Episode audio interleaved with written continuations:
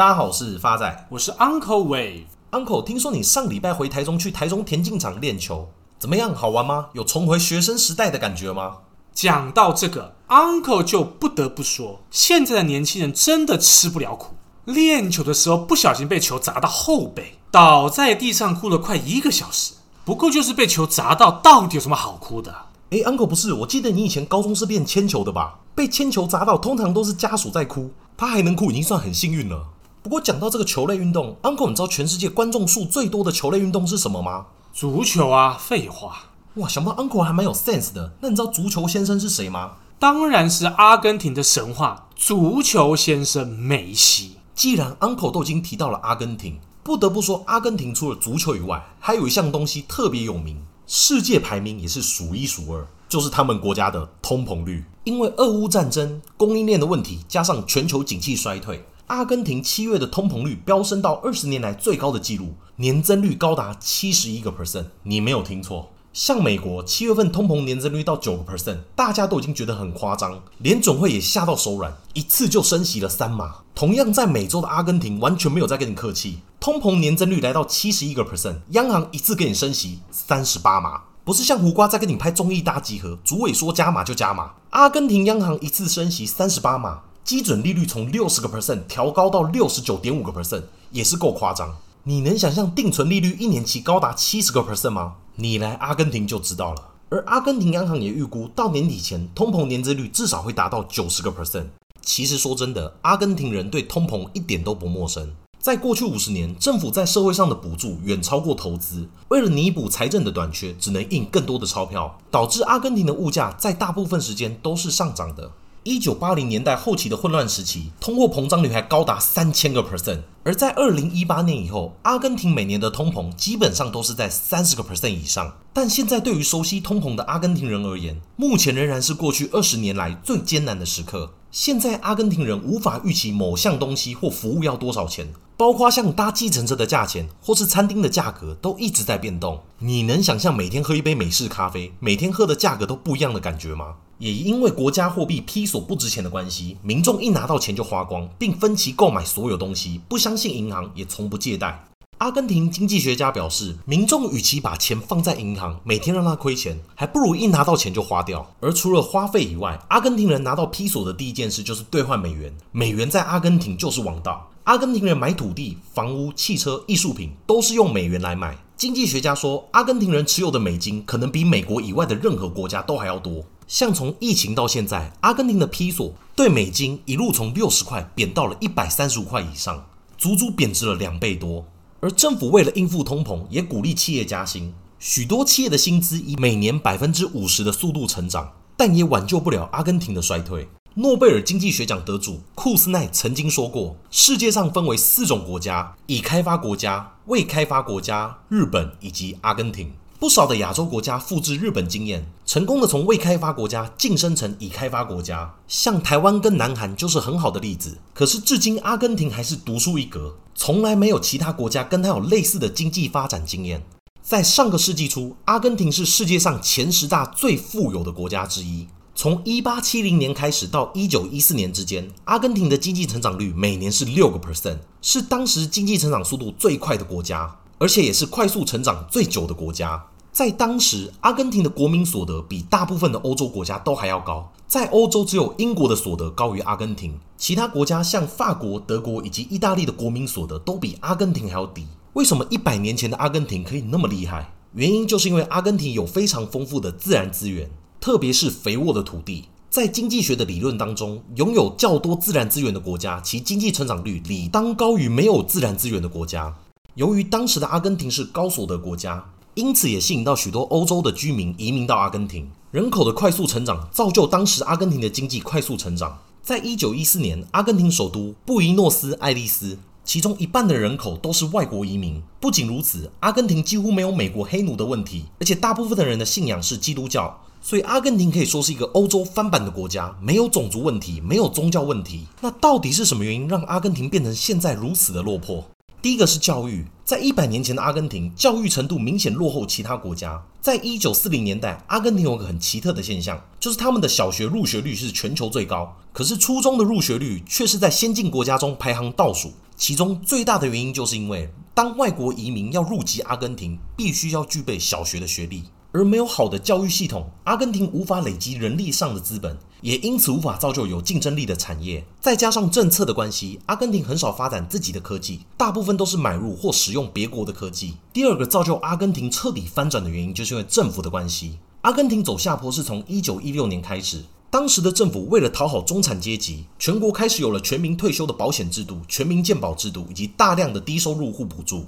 但问题是钱从哪里来？很快的，政府的税收不够支应这些慷慨的社会福利支出。因此，从一九三零后的六十年当中，阿根廷的政局就这样在反复的军事政变当中度过。短短的六十年就发生一共六次的军事政变，而每一次军事政府的政变都会让阿根廷的皮索大贬，使得阿根廷的经济更难有个稳定的成长。再加上后续政府的错误经济政策，使得阿根廷更依赖农产品出口的经济。当原物料的价格滑落，相对于其他国家，阿根廷的经济就会受到更大的影响。Uncle 认为，阿根廷压根的就是富不过三代最好的例子。从全世界最富有的国家沦落到通膨一年高达九十个 percent 的样子，所以发展，你说阿根廷到底错在哪里？没有找你去选总统吗？正确。Uncle 认为，阿根廷最大的败笔就是他不懂得掌握趋势，所以 Uncle 今天要带领各位亲爱听众朋友一起掌握趋势的股票，正是。佳士达科技股份有限公司，台股代号二三五二，成立于一九八四年四月二十一号，前称明基电通股份有限公司，为系统代工厂。两大核心产品分别是监视器跟投影机。公司为全球第一大的液晶显示器厂，全球第二大的投影机品牌。诶，Uncle 等等，所以加士达跟阿根廷到底有什么关系？根据 Uncle 可靠的县民指出，他们的董事长陈其宏拥有一百二十八分之一的阿根廷血统，所以发展你敢说没关系吗？听那边胡乱。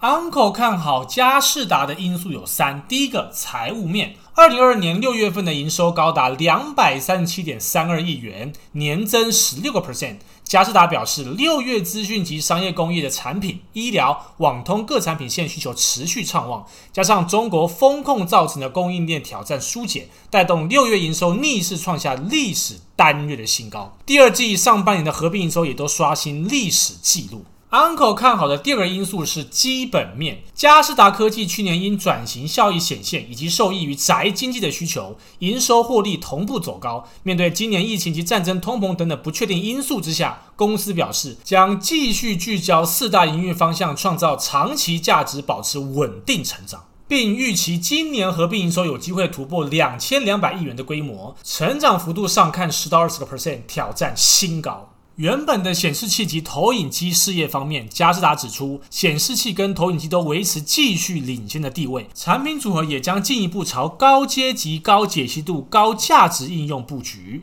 医疗事业方面，明基医院持续以打造中国大陆第一民营医院为目标，医疗器材事业则以布局通路优先，并着重在亚洲及新兴国家市场，同时积极发展自主技术产品，包括超音波、血液透析仪。口腔扫描机等等，并且将持续透过双赢并购或策略合作模式来扩大医疗产业结盟。智慧解决方案事业部分，佳士达近年来横向整合智能事业内部技术与通路，以符合不同垂直市场需求，积极整合投资公司如友通、拍档，以发挥综效，并串联巨硕、罗森专业领域来提升客户智慧解决方案。网通事业方面，佳士达整合转投资明泰、重其产品线及相关资源，并以联网为核心，提供客户相关产品与服务，积极扩大五 G 企业专网布局，目标打造无缝接轨且快速的全方位宽频服务。佳士达除了透过并购及策略结盟，不断扩大事业规模，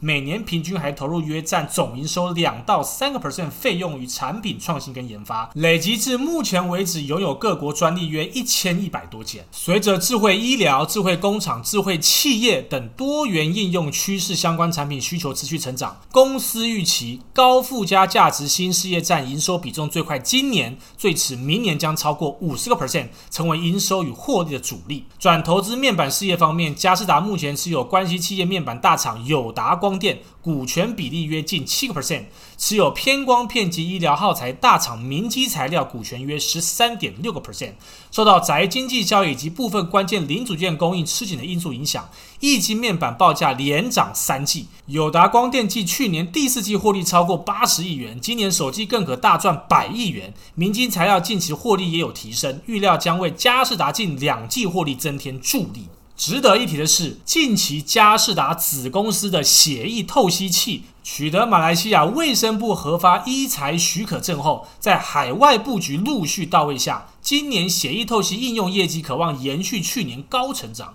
佳世达也表示，明基透析去年因为一条龙与通路布局奏效，业绩成长近八成，创下历年来的新高点。今年除了中国出货持续放大，东南亚五国完整布局外，预期海内外市场业绩可望延续去年高成长动能。而佳世达在四大事业中，医疗事业成长幅度也是最大的。据了解，目前马来西亚是亚洲糖尿病患者人数最高的国家。五个成年人中便有一个人患有糖尿病，对于透析设备与耗材的需求非常的庞大。再者，佳士达为强化生技产业布局，跨足精准医疗领域，将斥资五点四五亿元取得大疆基因十七点八四个 percent 的股权。佳士达董事长陈其宏也表示，佳士达医疗事业布局涵盖医疗服务、医疗设备耗材、医疗解决方案等各个领域，也是国内科技业者唯一投资两家综合医院的集团。看好未来精准医疗成为每个人健康照护的福音，并需要结合基因检测、免疫细胞疗法、AI 等新技术。适合科技业者投入，